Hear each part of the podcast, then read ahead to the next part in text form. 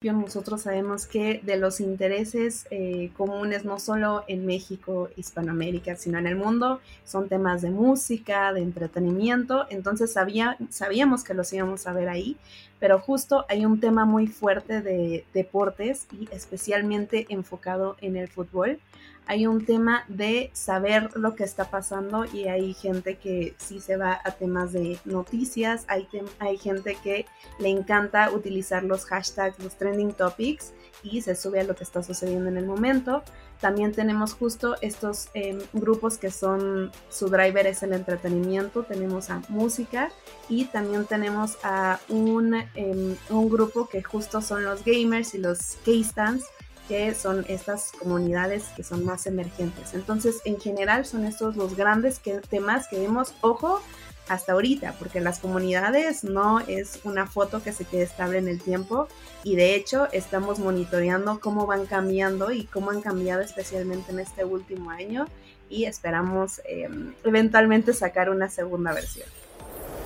Justo tuvimos un evento hace poco en el que hablamos de la importancia de, em, del fútbol en Twitter y fíjate que justo está esta percepción. Hice una encuesta para ver en qué momento creían que los tuiteros em, tuiteaban más acerca del evento de fútbol.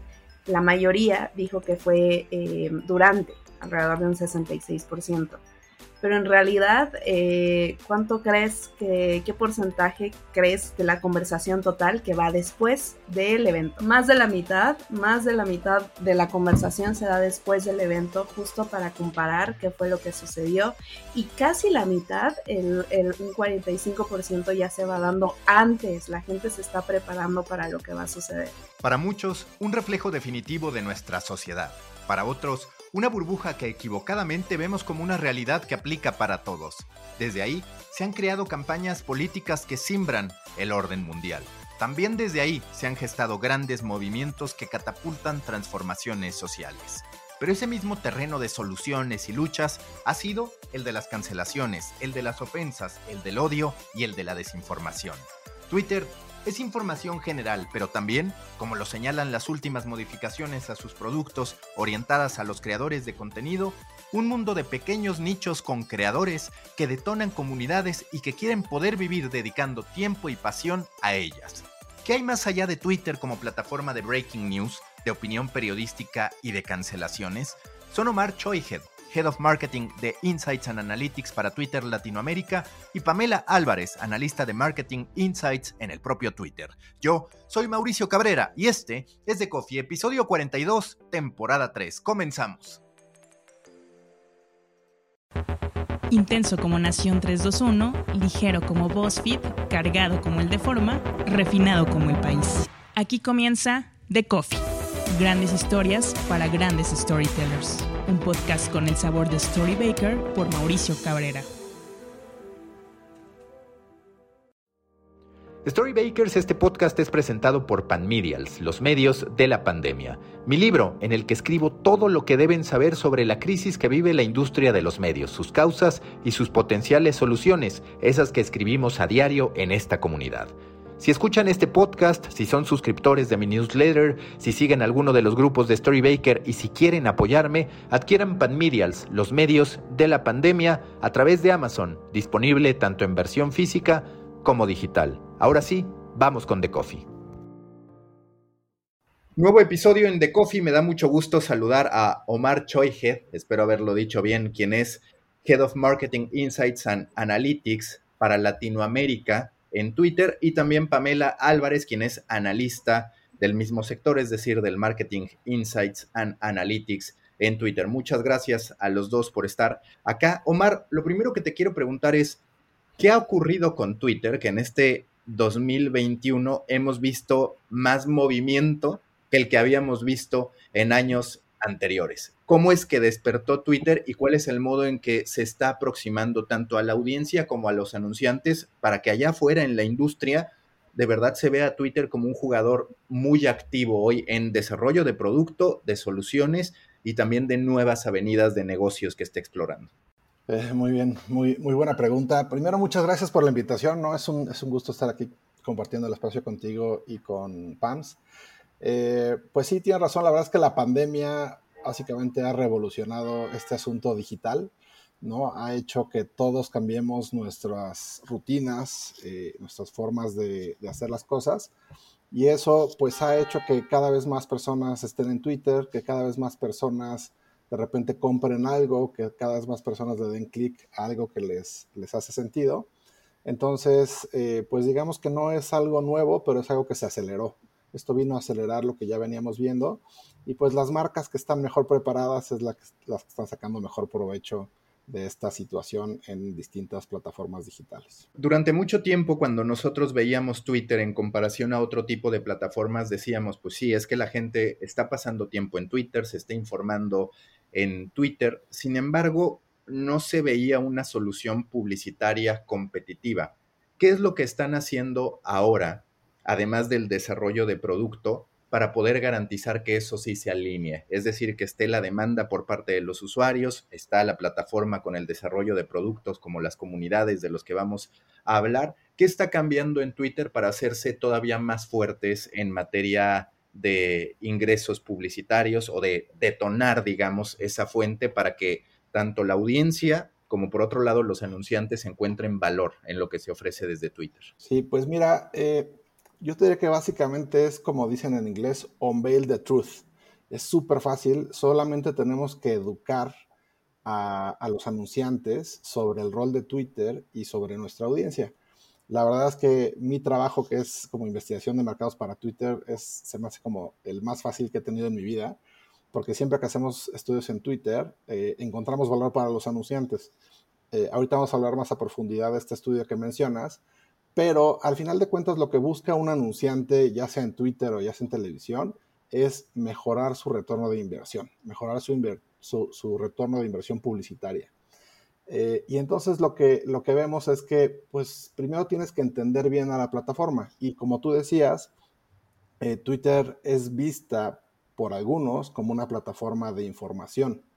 Eh, sin embargo, cuando empezamos a profundizar, eh, la verdad es que Twitter tiene muchos, eh, muchos beneficios y tiene muchas comunidades.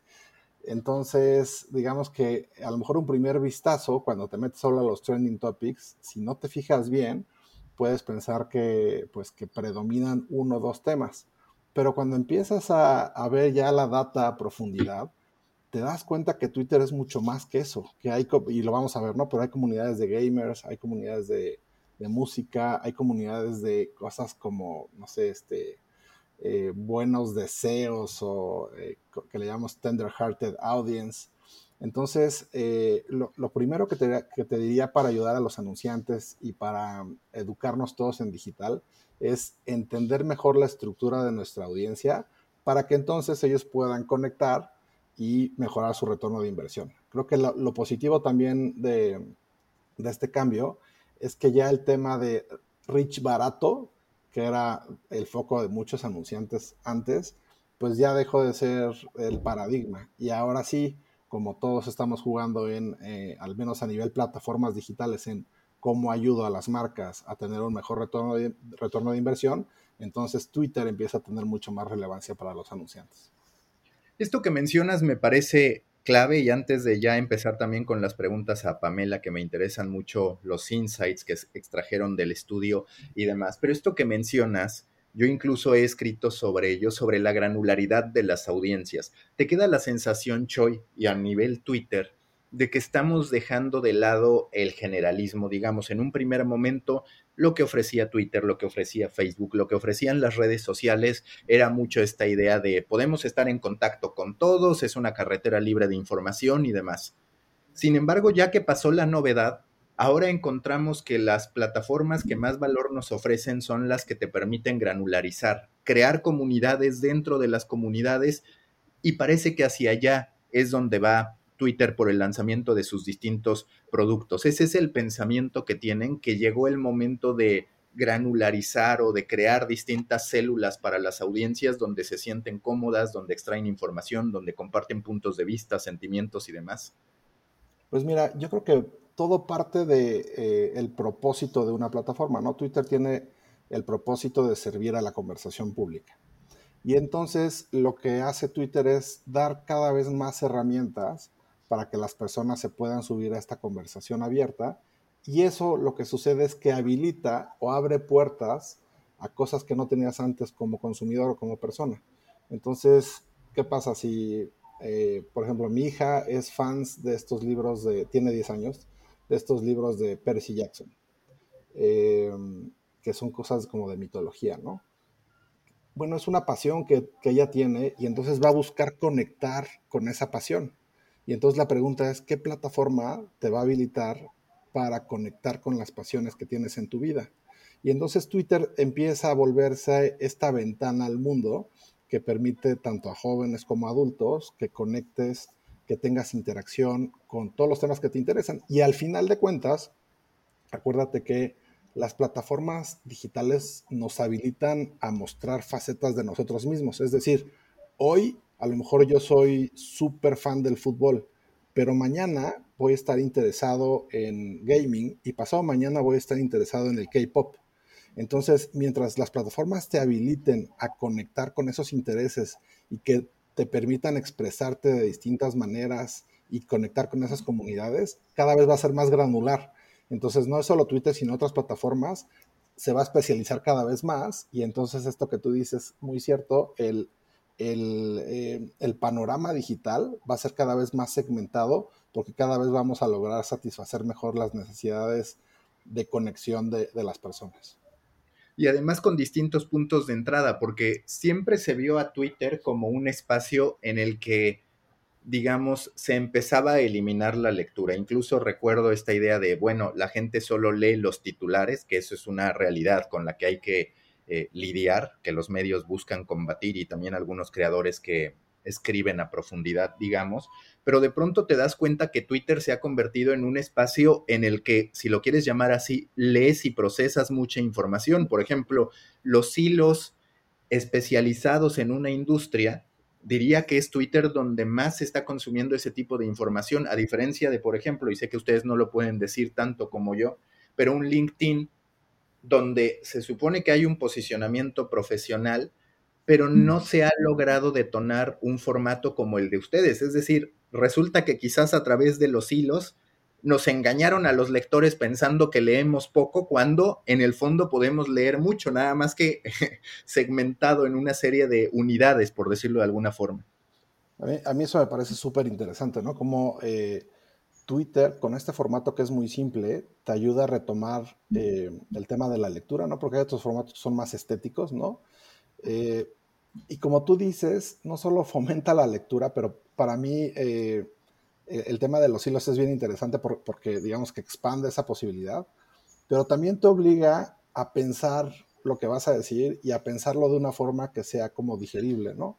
Entonces, ese factor de ser una plataforma de ideas, de pensamiento, de no solamente la estética de la foto y el selfie, eh, sino que te habilita otras vertientes del ser humano, otras posibilidades del ser, del ser humano. A mí me parece eh, que es como la genialidad de Twitter y lo que abre todas estas posibilidades, porque al final, el, para cerrar el comentario, al final, el ser humano se distingue de ser humano por el lenguaje. ¿No? Lo que nos hace humanos es el lenguaje y la comunicación. Y entonces lo que nos hace seres sociales, pues es estas cosas que compartimos en el lenguaje. Entonces está yendo como al, a lo más profundo de nuestra naturaleza humana. Y yo también quisiera agregar a esto que creo que Twitter da la oportunidad de mostrar qué contenido estás usando. Justo que ahorita hablabas de las personas que a lo mejor eh, hacen blog posts un poco más largos, en Twitter van y dan estos teasers y snippets de cuál es el contenido que tratan. Y justo hace poco ya existe la forma en que en tu perfil de Twitter como creador de contenido la gente ya puede suscribirse a tu newsletter, por ejemplo. Entonces, ya habiendo visto de qué se trata, creo que también es un muy buen canal para que eh, justo la gente que viene en este mood de descubrir cosas nuevas, también eh, estés capturando una nueva audiencia ahí. Sí, yo lo he escrito y por eso no, no va a aparecer como que los estoy elogiando nada más porque están acá pero podríamos hablar de que Twitter está atacando el follower journey como ninguna otra plataforma en términos de decir, a ver, está el consumo a través de snippets que tienes dentro del propio Twitter, está el consumo a profundidad que puedes tener a través de un newsletter y está el consumo conversacional que puedes desarrollar a través de Spaces. Y aprovechando, Pam, que te desesperaste y dijiste, sabes que yo ya voy a entrar porque no me ha preguntado nada, ¿qué es lo que ustedes descubrieron? Ya hablamos del generalismo y de cómo estamos pasando a la granularidad. También hay otro punto que está cambiando de manera significativa, que yo he escuchado a una serie de publicistas mencionándolo, que es cómo la segmentación de audiencias hoy no necesariamente pasa por la edad, sino por los intereses. Y de hecho es el titular con el que ustedes comienzan este estudio en el que trabajaron. ¿Cuáles fueron los hallazgos al analizar las nuevas audiencias, al analizar cómo se comportan y cómo se relacionan entre sí? Correcto, y justo eh, también lo que has escuchado, hemos escuchado algunos comentarios de la industria de eh, queremos llegarle a los más jóvenes, que queremos llegarle a cierto grupo de edad y nosotros eh, siendo expertos del mundo tuitero sabemos que no puedes capturar en una sola caja al mundo joven. Entonces justo nos fuimos con esta misión a explorar cómo, qué comunidades habían Twitter, si verdaderamente era una comunidad de jóvenes versus otros rangos de edad. Y nos dimos cuenta que, como lo mencionabas en un principio, no es así. Em, en realidad hay comunidades eh, basadas en intereses. Y esto como lo hicimos a través de una, em, una herramienta de un tercero, nos metimos y empezamos a ver eh, cómo se relacionaban, qué clusters, qué grupos de personas había de acuerdo a las eh, cuentas que seguían y a cómo se describían a sí mismos. Entonces lo que esta herramienta hizo es identificar grupos.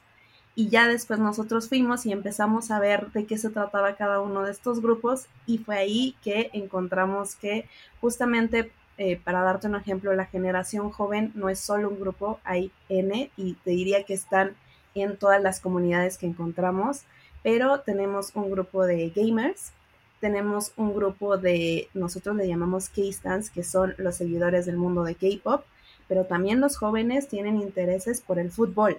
También los jóvenes tienen intereses eh, geeks, por así llamarlos. Entonces, justo nos dimos cuenta que eh, las comunidades y los intereses es algo que es un mayor driver que la generación per se. ¿Encontraron en algún momento grupos que fueran hegemónicos, hablando de esta parte de las edades, ¿no? Al analizar estos clústeres, estas comunidades, de repente se encontraban con, oye, fíjate que esta comunidad es 70% de personas de 35 años en adelante, o cuál es la composición, si es que la tienen, en, en, términos generales, porque entiendo que varía según cada una, pero cuál es, digamos, la proporción para que ustedes digan, es que es mentira que la edad es la que determina el tipo de afición o el tipo de consumo que se tiene. Sí, eh, sin darte números concretos, eh, hicimos un análisis para justo la generación Z. Quisimos ver en dónde sobreindexaban eh, las personas de este grupo de edad en todas las comunidades que teníamos. Y te puedo decir que em, era en un poco menos de la mitad de los 14 comunidades que tenemos en donde esta generación sobreindexaba. Entonces, a pesar de que tienen presencia en todas, eh, hay alrededor de 4 o 5 en donde tienen mucha más presencia que el promedio. Hicieron también foco, por lo que veo en el estudio, por lo que he estado revisando en México. Y por ejemplo, ahí hablan de 15 clusters que pueden dividirse en cinco temas. ¿Cuáles fueron los hallazgos que ustedes pueden señalar al analizar a la audiencia mexicana?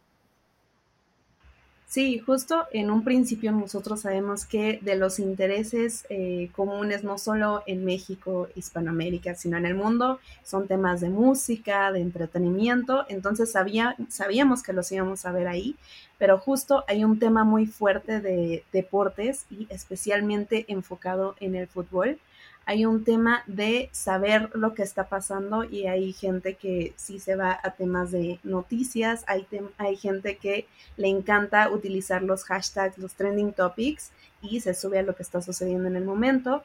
También tenemos justo estos em, grupos que son, su driver es el entretenimiento, tenemos a música y también tenemos a un, em, un grupo que justo son los gamers y los K-Stands, que son estas comunidades que son más emergentes. Entonces, en general, son estos los grandes temas que vemos, ojo, hasta ahorita, porque las comunidades no es una foto que se quede estable en el tiempo y de hecho estamos monitoreando cómo van cambiando y cómo han cambiado especialmente en este último año y esperamos em, eventualmente sacar una segunda versión.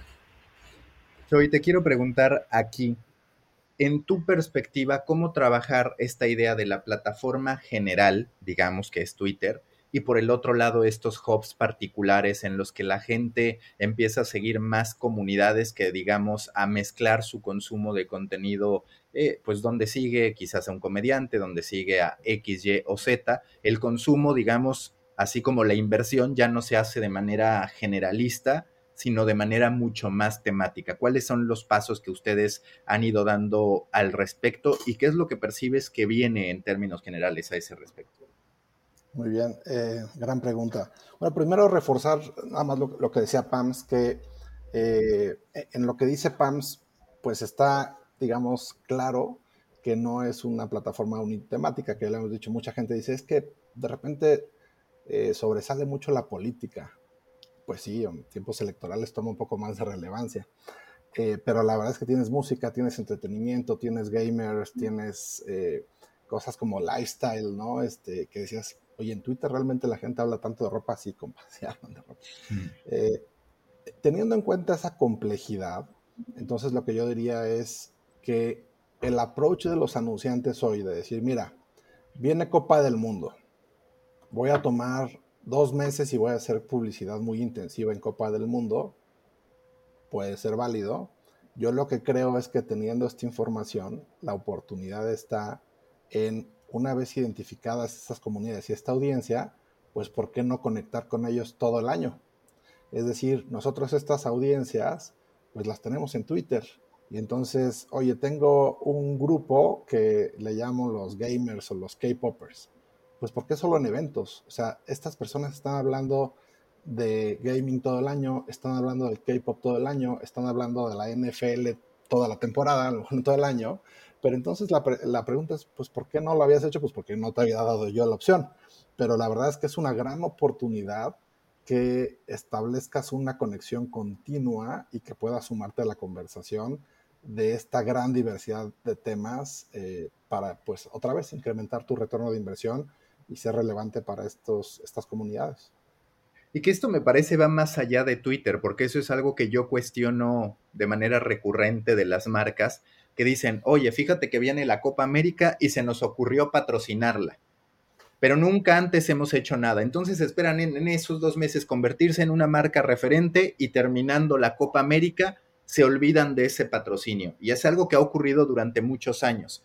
Y sí me queda muy claro esto que tú mencionas, que las marcas, así como los creadores que quieren conquistar una comunidad, pues no lo pueden hacer de manera temporal u oportunista, si lo queremos llamar así, sino verdaderamente con un ejercicio recurrente de estar, pues incluso en las partes de pretemporada, hablando de los deportes que dices, pues no hay nadie, bueno, pues es importante que tú estés ahí porque tú eres una aficionada o consumidora a ese, a ese respecto. ¿Hasta qué punto, eh, Choi, Pam, ahí los dejo que ustedes decidan quién lo contesta? Este también es un ejercicio para limpiar las conversaciones que se producen en Twitter, para reducir la polarización, para reducir todos los efectos que tiene que ver nuestras diferencias ideológicas en materia política, que además es algo que en Latinoamérica particularmente hoy marca mucho la agenda y sobre todo en Twitter, a la que se le percibe como este escenario en el que las grandes figuras políticas emiten comunicados y en algunos casos hasta se dice que gobiernan. Yo, diría que en primer lugar, me parece que la oportunidad como más evidente, y, Pams te puede platicar un poquito de eso, es que detectamos, y, creo que te puedo dar el número sin, problema, detectamos que en casi todas las comunidades hay un porcentaje de fans, que punto que será de super fans, que son del 30 y 40% del total de personas de Twitter a un tema. Entonces, eso te va a pasar en NBA, Super Bowl, gaming, eh, geeks, este, Hispanic Pop Culture, eh, Tender o sea, todas, todas, todas tienen como su core de fans. Entonces, da la oportunidad de hablarles a ellos todo el año. pero sigue estando la oportunidad que cuando sea el mundial, pues todos nos subimos al mundial. Entonces yo te diría que no se contrapone que eh, ahora que puedes identificar a las comunidades, te conectas con ellos todo el año y cuando hay eventos masivos, están estas personas que son más, eh, les llamamos como eh, susceptibles a conectarse, a subirse, digamos, al tren del mame en el momento adecuado. Entonces, ahí articulas dos oportunidades. Y en términos de tu segunda pregunta que tiene que ver con la polarización, pues creo que lo que nos muestra esto es que estamos mucho más allá de un tema eh, de política. Eh, lo que muestra esto es la diversidad de la conversación eh, y, que al final pues la gente lo que está buscando es eso, ¿no? Es, es nutrirse de todos estos temas, de todas estas pasiones, más allá de una situación particular por la que está pasando no solo el país, sino el mundo, ¿no? de división. Y yo solo quiero agregar un poquito al primer punto que dijiste de justo estos momentos en que eh, los fans se están conectando en Twitter. Justo tuvimos un evento hace poco en el que hablamos de la importancia de em, fútbol en Twitter y fíjate que justo está esta percepción. Hice una encuesta para ver en qué momento creían que los tuiteros em, tuiteaban más acerca del evento de fútbol. La mayoría dijo que fue em, durante alrededor de un 66%. Pero en realidad, eh, ¿cuánto crees que, qué porcentaje crees de la conversación total que va después del evento? Mira, ya me dejaste pensando. Porque aparte de esas preguntas en las que vas a fallar, entonces estás condenado. no lo sé, no lo sé. Creo que tienes ah, buenas posibilidades. ¿Crees que sea más o menos de la mitad? Podría ser un 35% más de la mitad, más de la mitad de la conversación se da después del evento, justo para comparar qué fue lo que sucedió. Y casi la mitad, el, un 45% ya se va dando antes, la gente se está preparando para lo que va a suceder. Entonces, justo em, es, me parece muy relevante a lo que comentas, que hay una percepción eh, de que nada más Twitter se usa en un momento en específico y no es verdad. Y esto aplica para eventos masivos, pero también para la parte de las comunidades. No solo conectan los gamers en las conferencias de gaming, también se suben al feliz lunes. Entonces, solo que de una manera distinta. Entonces, eso es algo también relevante para saber eh, cómo va todo aquí en Twitter. Entonces, a ver, para repasar, ante un gran evento deportivo, hay, me decías, ¿qué porcentaje antes? 45% de los que son fanáticos de la audiencia que va a ver este partido de fútbol ya está comentando desde antes qué, es lo que va a pasar. Luego el eh, durante tiene qué porcentaje? 66% lo está haciendo con double screening de otra vez la audiencia que es fanática de, ni siquiera fanática, interesada en este evento. Y luego el posterior. más de la mitad, alrededor de un 55%, lo hace después para comparar los mejores eventos, qué fue lo que pasó. Eh, entonces, un, un buen porcentaje también. Sí, que aquí lo que ustedes dicen es, no solo somos un second screen de lo que está ocurriendo en vivo, sino que sí opinamos antes o sí la gente opina antes y después de lo que está ocurriendo si me permites, lo, llevaría un poquito más allá. O sea, somos, eh, Twitter es, te da la posibilidad de alargar el journey en el passion point, primero de las audiencias a lo mejor intermitentes en el antes y el después, y luego a través de todos los eh, fans o heavy fans a través del año. Entonces, todos esos assets o todas esas pasiones a las cuales la marca se quiere asociar, pues hoy están subutilizadas porque de repente pues otra vez van al patrocinio del momento específico, mientras que como tú bien dices, pues eso no te da credenciales, tienes que irlo construyendo en el tiempo. Esa es la gran oportunidad que, te da Twitter de proveer a las personas de esta información sobre sus pasiones y hacerlas, hacer, hacerlas más relevantes en su vida a través de más tiempo. Y eso creo que es un gran valor agregado que lo que queremos es empoderar a las marcas para que para que conecten con las personas. Y a ese respecto, si quieren, compártanme, Pam, eh, lo que han hecho con ESPN y TV Azteca, que ustedes los colocan como ejemplo en términos de cómo han activado en la categoría de deportes. Creo que puede ser interesante para todas las marcas que entiendan qué es lo que hoy día se está haciendo con Twitter. Sí, perfecto. Aquí creo que Choi tiene un poquito más de contexto de estos, eh, de estos Sí, Mira, eh, básicamente la premisa, digamos, es, es la siguiente. Tú, tu marca quieres conectar, vamos a decir, con fútbol, ¿no? Eh, y entonces tienes dos opciones. O vas y haces una publicidad de fútbol eh, como muy ad hoc, que además te va a costar mucho trabajo, porque tú sabes que, bueno, como tema aparte, pues los capabilities de las empresas en México no necesariamente han crecido y tampoco ha crecido pues las personas que tienen. Entonces es un mega desafío para nuestros clientes eh, decirles, oye, a ver, está, hay una oportunidad en gaming, haz una publicidad, haz un anuncio para gaming, sí, o sea, compadre, eso requiere muchísimo dinero, tiempo y esfuerzo, ¿no? Entonces, eh, lo que tiene Twitter junto con este análisis de comunidades es, mira, yo te voy a, eh, te voy a dar o te voy, a, te voy a habilitar el contenido de ESPN o algún otro medio para que te puedas asociar al Passion Point. Entonces tenemos un producto que se llama Amplify en específico, que es una maravilla porque lo que, lo que sucede es que va a salir de un publisher, eh, que puede ser alguno de los que mencionaste u otro, va a salir el gol del partido, ¿no? Entonces eh, van, a van a decir gol de los Pumas que le ganó la América, ¿no? En otro universo. Bueno, este, y ese, ese gol antes va a tener un pequeño pre-roll con este, pues con seis segundos de la marca diciendo algo, eh, digamos, que va a aparecer antes del gol, ¿no? Entonces, eso a ti, marca, te da la oportunidad, pues, de aparecer en el Passion Point con un mensaje que debe ser relevante y entonces asociarte al evento o, al, al, deporte sin, la verdad es que mayor esfuerzo. Lo único que tienes que hacer es eh, asociarte con Twitter y Twitter básicamente va a pagar los derechos, eh, tiene el formato, no tienes que hacer ninguna publicidad. Y lo que está padrísimo que hizo PAMS eh, además te voy a ayudar a llegar a la audiencia correcta porque ya tengo el análisis de las comunidades en Twitter.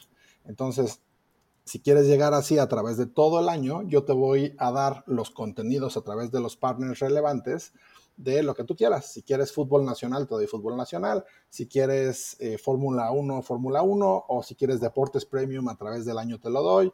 O si quieres cosas de gaming, o si quieres cosas de fashion and lifestyle, te lo, te lo puedo dar en ese formato que está empaquetado para que tu marca no tengas que hacer como el, heavy lifting de hacer un contenido muy específico. Eh, y pues es algo como bien sencillo de ejecutar, bien sencillo de medir y ya puedes, eh, digamos, segmentarlo, que esto ya es una locura, eh, pero puedes segmentarlo a un nivel que no te imaginas a esa comunidad y medir cómo te fue en esa comunidad. ¿no? Entonces es como una solución muy integral y muy completa. Y ese respecto, ¿ustedes qué consideran que sigue para la creación de comunidades? Eh, ya en Estados Unidos, sobre todo, se están haciendo los primeros ejercicios en materia de comunidades en toda forma. Por otro lado, han habilitado una serie de funcionalidades para que los creadores puedan monetizar a través de spaces, a través de las suscripciones a los newsletters. ¿Cómo se va consolidando ese ecosistema de comunidades? ¿Qué podemos esperar al respecto? Porque de manera natural, las alternativas publicitarias vienen acompañadas del desarrollo de producto y por ende del uso que las personas pueden hacer de la plataforma. Eh, sí, totalmente. Eh, creo que hay una gran diferencia entre la comunidad a la que tú eliges em, obtener cierto tipo de contenido, que es lo que está pasando en Estados Unidos. Em, las crea alguien y tú decides conectarte a ella. Em, sin embargo, lo que estamos haciendo en México, y por cierto, eh, es Em, no, sé si puedo decirlo, pero justo eh, aquí en México, este es el estudio que hemos creado eh, por primera vez a nivel mundial. Entonces, lo de las comunidades es algo que eh, está pasando el lado del producto. Esto es, nos adentramos a quiénes son los tuiteros en México y solo descubrimos, quitamos la cortina para ver cuáles son las comunidades. Esas comunidades ya están ahí, naturalmente están emergiendo. Te diría que los siguientes pasos es conocerlas aún un poco más. Eh, justo animar a las marcas a que vean cómo están conectando con estas comunidades. Sí, ahí está el target que, eh, que, están buscando, que vayamos más allá de un vamos a conectar con jóvenes en este momento en específico. No, vamos a conocer quién es tu audiencia, qué tan diversa y compleja puede ser y vamos a estudiarlas a, lo largo de un tiempo determinado para ver cómo tu marca se posiciona mejor. Y no solo eso, sino también agarrarte de justo estos partners que em, ya sabemos que tienen una buena conexión con esa comunidad y aprender de ellos y subirte también con su contenido. Entonces, justo queremos, em, esta, esta segunda etapa es justo eh, animar a las marcas a probar, a aprender y a posicionarse mejor. Y como te, te mencionaba eh, hace poco, también nosotros estamos aprendiendo cómo evolucionan estas comunidades. Te diría que estamos en una, esta etapa muy esponja para ir aprendiendo lo que nos va enseñando la comunidad de Twitter en México. ¿Qué tanto están los jóvenes en Twitter? Porque, por ejemplo, ya de Facebook escuchamos comentarios de Facebook es para viejitos. O sea, a Facebook, a la aplicación azul, la descalifican por eso. Twitter, por ejemplo, yo viendo la nueva edición de Gossip Girl, que no sé si eso es algo que yo debería decir públicamente, pero bueno, viendo la nueva edición de Gossip Girl, en algún punto la protagonista dice, eh, ya ningún estudiante o algo por el estilo tiene Twitter. Eh, pero es una realidad que no se le coloca al nivel de Facebook. A partir de la data de lo que ustedes mencionan, por ejemplo, esta comunidad de K-Pop, pues suele asociarse, como ustedes dicen, a los más jóvenes. ¿Qué tanto están esas nuevas generaciones en Twitter, qué tanto lo que ofrece la plataforma, el modo en que se crea, el modo en el que se consume, sí está hecho para las nuevas generaciones, que estoy seguro que es de su más profundo interés, como de absolutamente todas las plataformas. Existe un deseo natural por estar ahí. Sí, pues mira, eh, es una gran pregunta que nos hacen todos los anunciantes. Y afortunadamente Twitter, eh, por un lado, está creciendo a nivel general, ¿no? Pronto va, este mes eh, a, finales de mes vamos a tener como el informe. Eh, si yo te digo el número de usuarios jóvenes que tenemos en México y el crecimiento, pues Marce me va a correr. No, no, es, información como muy delicada por, temas de bolsa, ¿no? Eh, sin embargo, los anunciantes sí van a tener acceso, por ejemplo, al número de jóvenes que tenemos. Y te puedo decir a nivel general que nuestra audiencia se concentra en menores de 35 años. Ahí es donde, donde tenemos más fuerza y eh, recién viendo datos de México, eh, sí te puedo decir que nuestra audiencia joven está más eh, vigorosa que nunca y la verdad es que se demuestra en las comunidades que estamos hablando, ¿no? Si, si, te dijera, oye, pues no, no tenemos gamers, no tenemos K-Poppers, no tenemos este, fans de content creators, pues no, ahora sí que de dónde sacamos a la generación Z. pero la verdad es que afortunadamente Twitter tiene un rol muy único y muy distinto al resto, ¿no? Creo que hay otras plataformas que a lo mejor se están canibalizando entre ellas, pero Twitter, eh, como tú sabes, es, donde la gente se viene a enterar de lo que está pasando, conecta con sus intereses en este formato eh, que es bien distinto a las otras, ¿no? Y eh, la otra cosa es que, pues Twitter está innovando, como tú decías, de una forma cada vez más acelerada, y eso está haciendo, pues, que vengan efectivamente las, las nuevas generaciones eh, ya mencionaste creo que lo de Spaces, este tema que puede seguir eh, tus intereses eh, y la verdad es que a, mí me parece que gracias digamos a esta especialización y a toda esta innovación pues cada vez vamos a reclutar audiencias a un, a un ritmo más rápido. Pam, ¿qué tanto se consume el contenido noticioso periodístico? Para muchos y ahorita ustedes lo desmitifican, pero para muchos, a final de cuentas, Twitter es el espacio en el que la gente se informa, en el que sigues a los periodistas de manera directa.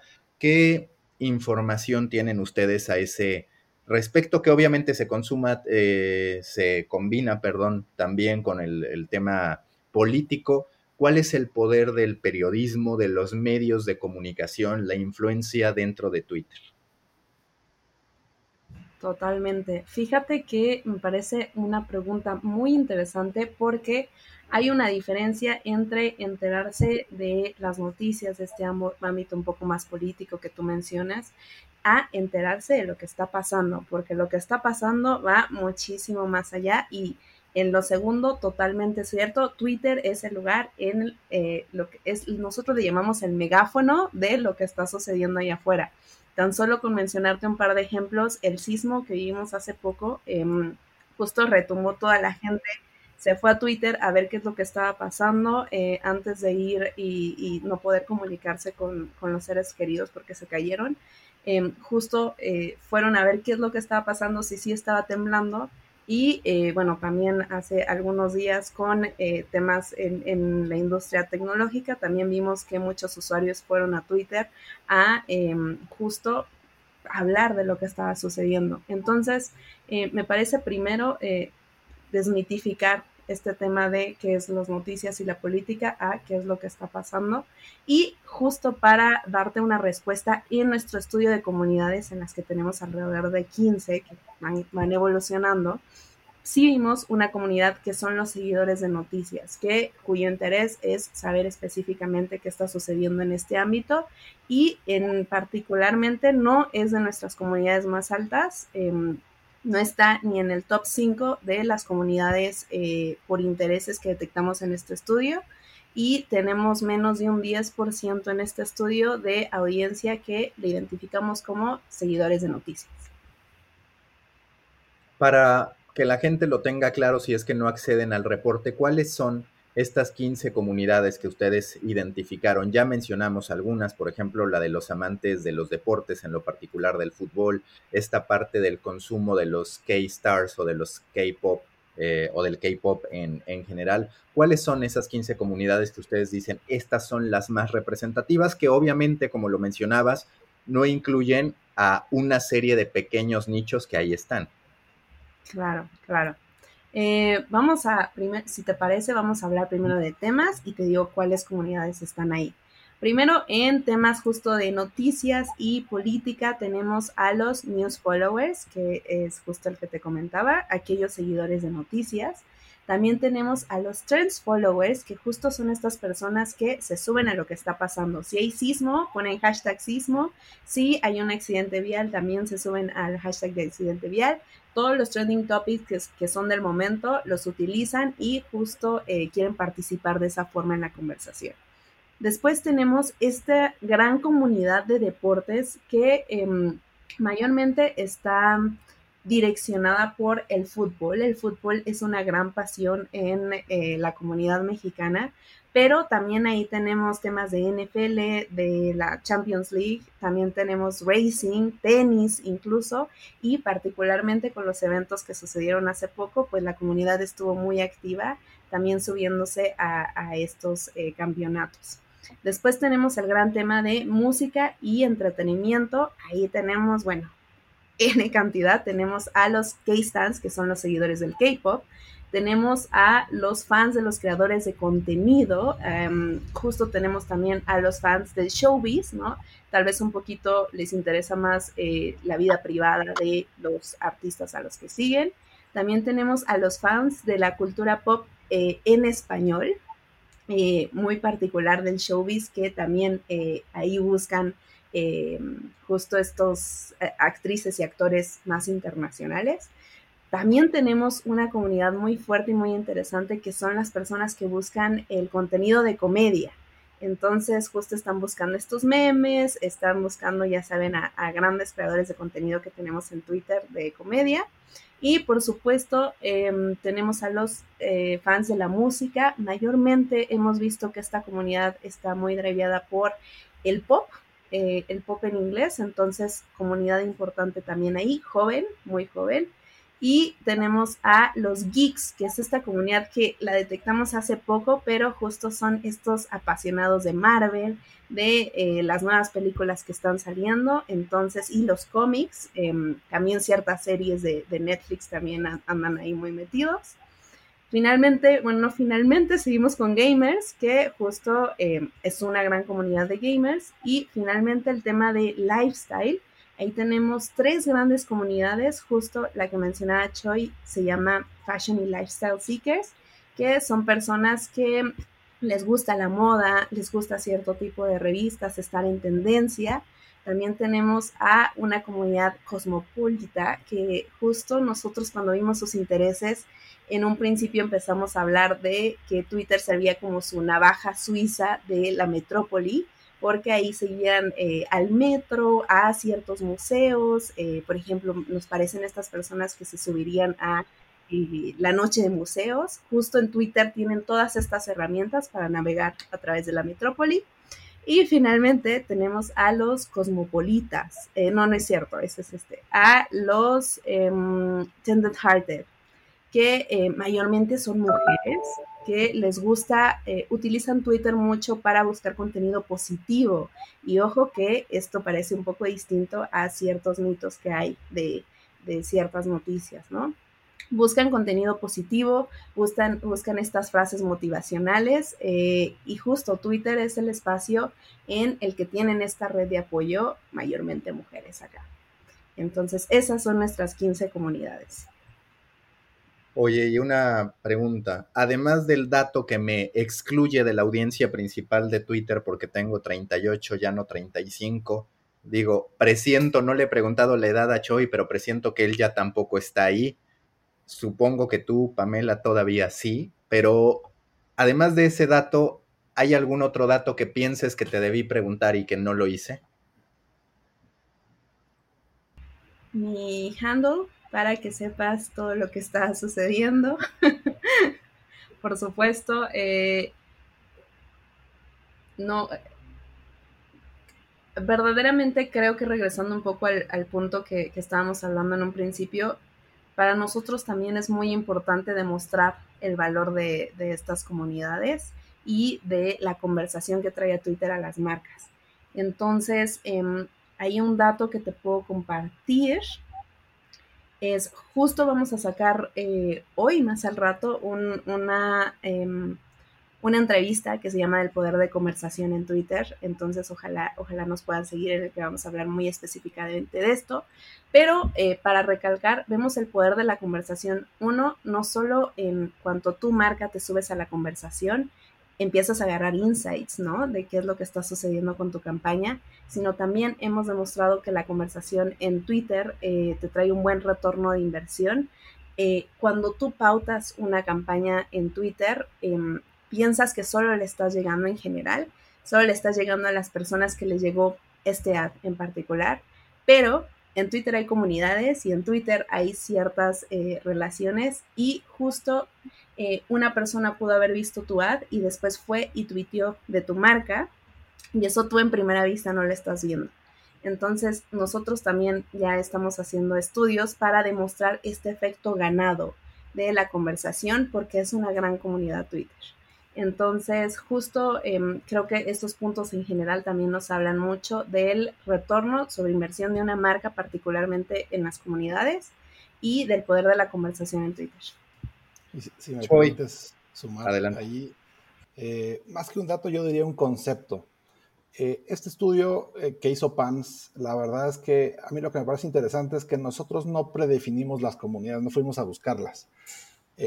lo que hizo PAMS a través de Machine Learning fue lanzar este, este algoritmo que a través de follows principalmente e información de las bios, el algoritmo mismo generó los clusters. Y entonces, sin ningún tipo de vallas nuestro, lo que puedes, el, concepto que yo les quiero dejar es el concepto de diversidad. Eh, Twitter es el lugar de la diversidad, es donde hay más tipo de comunidades, es donde realmente la gente puede expresar lo que es y lo que quiere, y creo que eso es súper valioso para las marcas. Entonces, creo que lo que yo aprendo de este, de este estudio que hizo PAMS es justamente esto, ¿no? Que muchas veces las marcas dicen, eh, tradicionalmente hemos hablado de fútbol y queremos ir al fútbol y claro que se habla mucho de fútbol y bienvenidos si quieren participar en ese tema. Pero más allá de fútbol, eh, hay estas 15 que le llamamos core communities, pero abajo de esas 15 core communities hay una infinidad de otras comunidades que hoy podemos detectar a través de distintas temáticas. Entonces, para mí, eh, lo interesante es abrir esta invitación a las marcas para profundizar en la diversidad de comunidades, de temas, de influencers eh, a través de las cuales pueden conectar, como decía Pams, pues para al final hacer más negocio, ¿no? Es como eh, das un servicio a la comunidad, eh, satisfaces las necesidades de las personas y al mismo tiempo tú como marca te puedes beneficiar, ¿no? Entonces eso me parece bastante interesante. Choy, Pamela, muchísimas gracias y que siga dándose la conversación en Twitter. Muchas gracias a ti, Maca. Un placer. Busca la próxima semana un nuevo episodio cargado de emprendimiento, endulzado con grandes historias y narrado por grandes storytellers. Suscríbete a The Coffee, un podcast de storytellers para storytellers, un producto de Storybaker por Mauricio Cabrera.